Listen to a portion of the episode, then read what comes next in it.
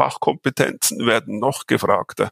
Also Ausbildungscoaches müssen noch höhere Fachkompetenzen haben, denn wenn Studenten selbst organisiert studieren, Wissen aneignen, kommen sie in den Präsenzunterricht mit enormen Fragen. Herzlich willkommen zu einer neuen Episode meines Podcasts Education Minds, didaktische Reduktion und Erwachsenenbildung. Ich bin Ivo Würst Trainer und Fachbuchautor und unterstütze Unternehmen, Institutionen und Bildungsorganisationen, ihre Arbeit im Bereich der Erwachsenenbildung zu professionalisieren. In diesem Podcast spreche ich mit kompetenten Gästen über innovative Formen der Bildungsarbeit. Du gewinnst wertvolle Hinweise und Inputs rund um das Thema didaktische Reduktion und Erwachsenenbildung. Ich freue mich, dass du heute wieder mit dabei bist.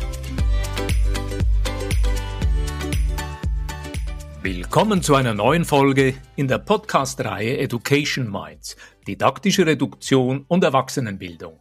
Heute bei mir auf Besuch Thomas Stocker. Hallo Thomas, willkommen zum Gespräch. Hallo Ivo, herzlichen Dank für die Einladung.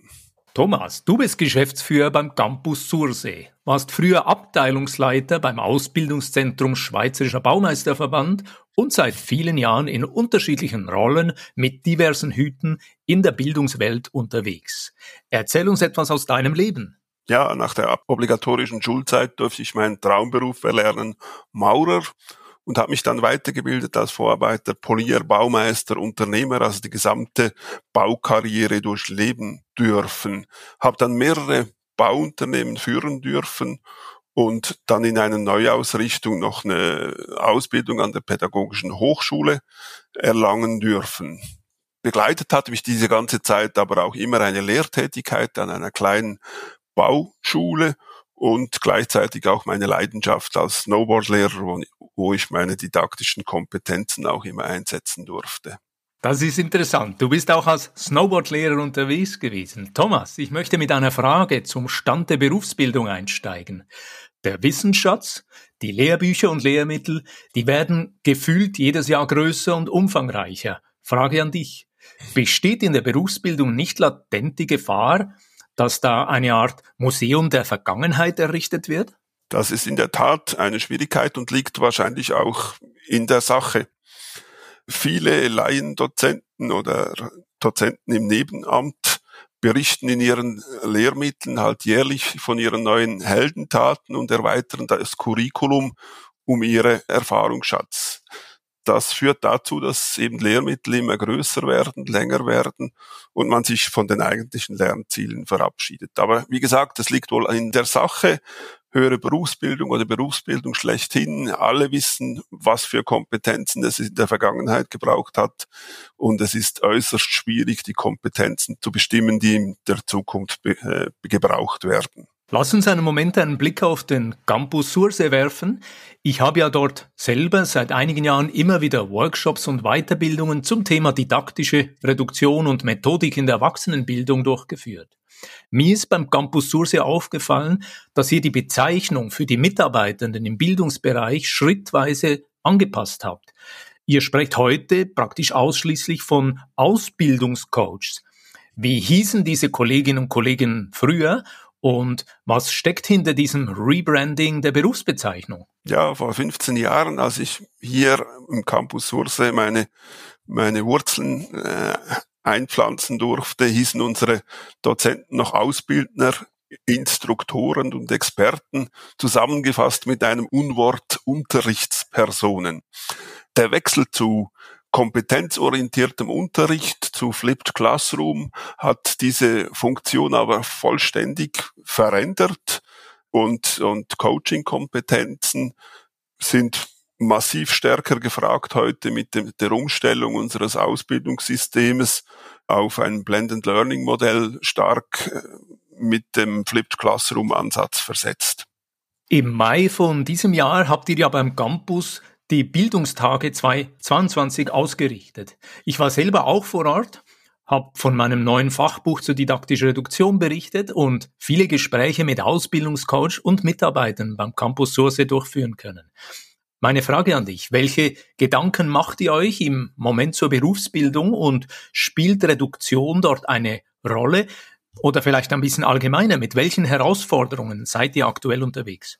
Wir sind momentan daran, daran sämtliche Kaderausbildungen umzubauen, denn vom Baumeisterverband von unserer ODA kommt ein Masterplan mit neuen Kompetenzprofilen und Lernfeldkatalogen daher, mit denen schlussendlich am Schluss Berufsprüfungen und höhere Fachprüfungen durchgeführt werden. Das verändert sämtliche unsere Kaderausbildungen, was wir zum Anlass nahmen, sämtliche Ausbildungen auch auf, auf ein Blended Learning System mit einer interaktiven Lernplattform umzubauen. Sozusagen ein kollateralen Nutzen daraus war, dass, dass wir sämtliche Curriculums, aber auch sämtliche Lehrmittel mit den neuen Lernzielen, Lernfeldkatalogen abstimmen mussten und dadurch eine didaktische Reduktion erzielt haben, die in meiner Einschätzung normalerweise kaum möglich gewesen wäre.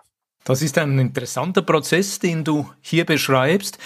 Ihr habt ja im Hintergrund die Oda Baumeisterverband für die Zuhörenden außerhalb der Schweiz. Damit meinen wir diese Organisationen der Arbeitswelt, die in bestimmten Branchen und Fachbereichen den inhaltlichen Takt vorgeben und beispielsweise Rahmenlehrpläne definieren.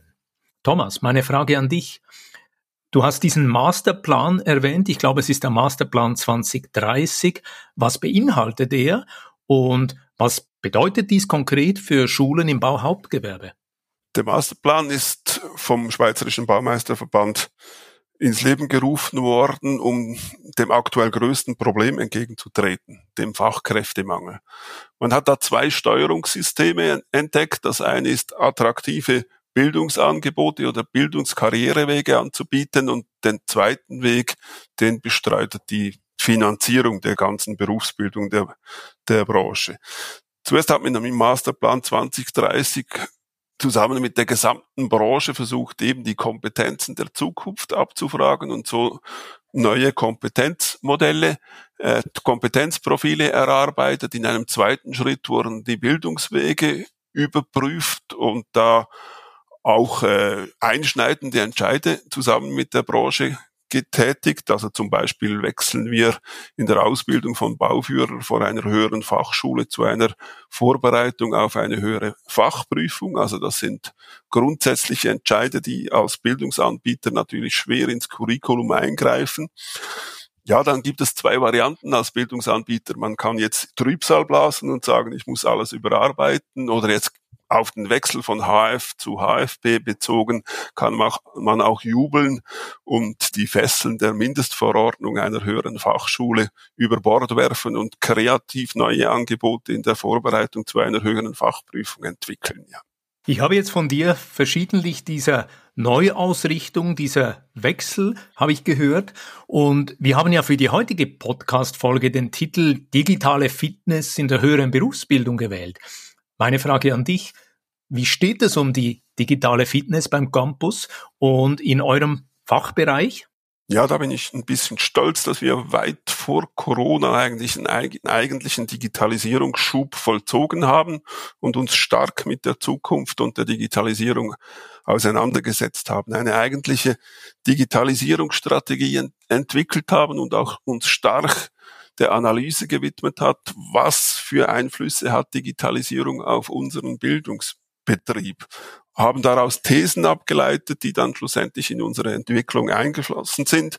So zum Beispiel, dass ganzheitliche Kompetenzen oder Sozialkompetenz an sich ein Erfolgsfaktor im Bildungsbereich ist und bleibt und deshalb eine Auslagerung in ein virtuelles Klassenzimmer zu 100 Prozent wohl kaum jemals Umsetzung findet, da Berufsbildung ganz viel mit ganzheitlicher Kompetenzentwicklung zu tun hat.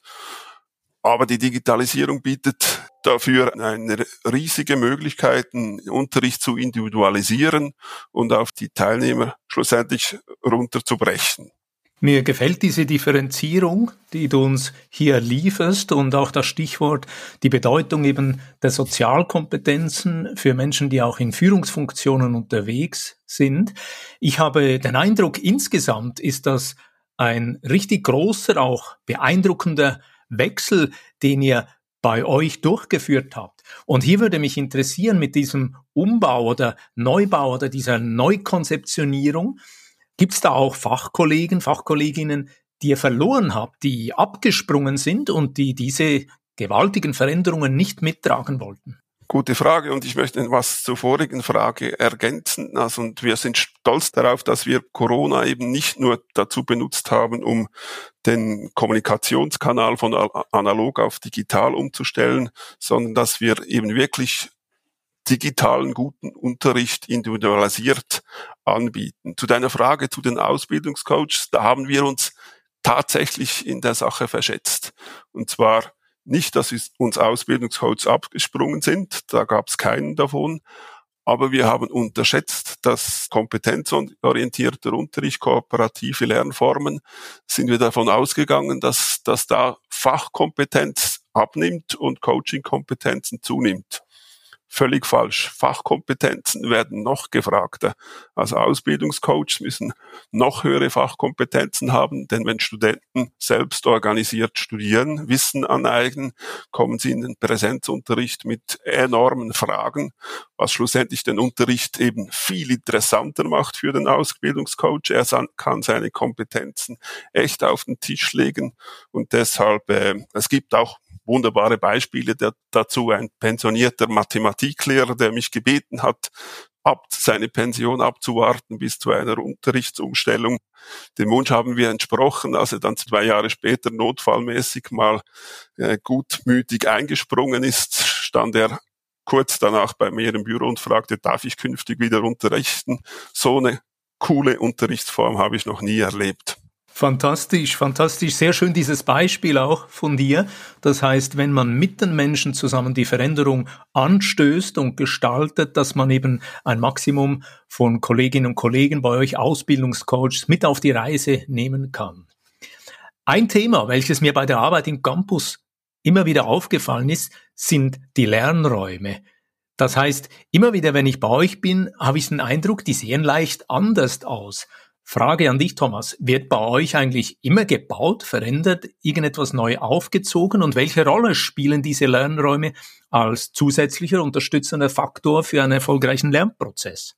Das beschäftigt mich im Moment stark. Wie sehen Lernräume der Zukunft an? Schlussendlich haben sie es seit meiner Schulzeit überhaupt nicht verändert. Noch immer steht der Ausbildungscoach im Mittelpunkt. Es wird suggeriert, das ist der Wichtigste im Raum. Ist es das tatsächlich oder ist es nicht der Student, der eigentlich im Zentrum stehen sollte? Warum sind Schulräume rechteckig und nicht quadratisch oder gar rund? Diese Fragen stellen wir uns heute haben größere Beträge in der Finanzplanung zurückgestellt und ich erwarte, dass wir in den nächsten fünf Jahren unsere Unterrichtsräume komplett umgestalten und auf diese neuen Lernformen ausrichten. Und ich hoffe mir stark, dass jeder Student und jeder Ausbildungscoach und jeder Gast große Augen macht, wenn er in einen Ausbildungsraum am Campus Sursee eintritt. Sehr schön, wunderbar. Das heißt, einladende Situationen schaffen, wo die Teilnehmenden, die Lernenden wirklich auch mit Freude hingehen, sich in den Lernprozess einbringen und beteiligen. Thomas, wir kommen langsam zum Abschluss. Magst du die drei wichtigsten Erkenntnisse vom heutigen Gespräch zusammenfassen? Ja, sehr gerne. Ich denke, so der einer der Erfolgsfaktoren, wenn ich mich auf drei beschränken kann, dann ist es die Investition in Ausbildungscoach. Seien wir ehrlich, Ausbildungsqualität definiert man nicht mit schönen Schulzimmern, modernster Technik, sondern Qualität im Unterricht oder guter Unterricht ist immer abhängig von einem hervorragenden Ausbildungscoach. Daher investieren in Ausbildungscoaches, da liegt oder kann man die Qualität steuern.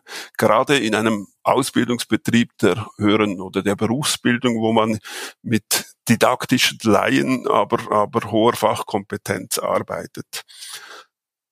Der zweite Faktor ist für mich äh, ein Erfolgsfaktor, die Zusammenarbeit mit der ODA.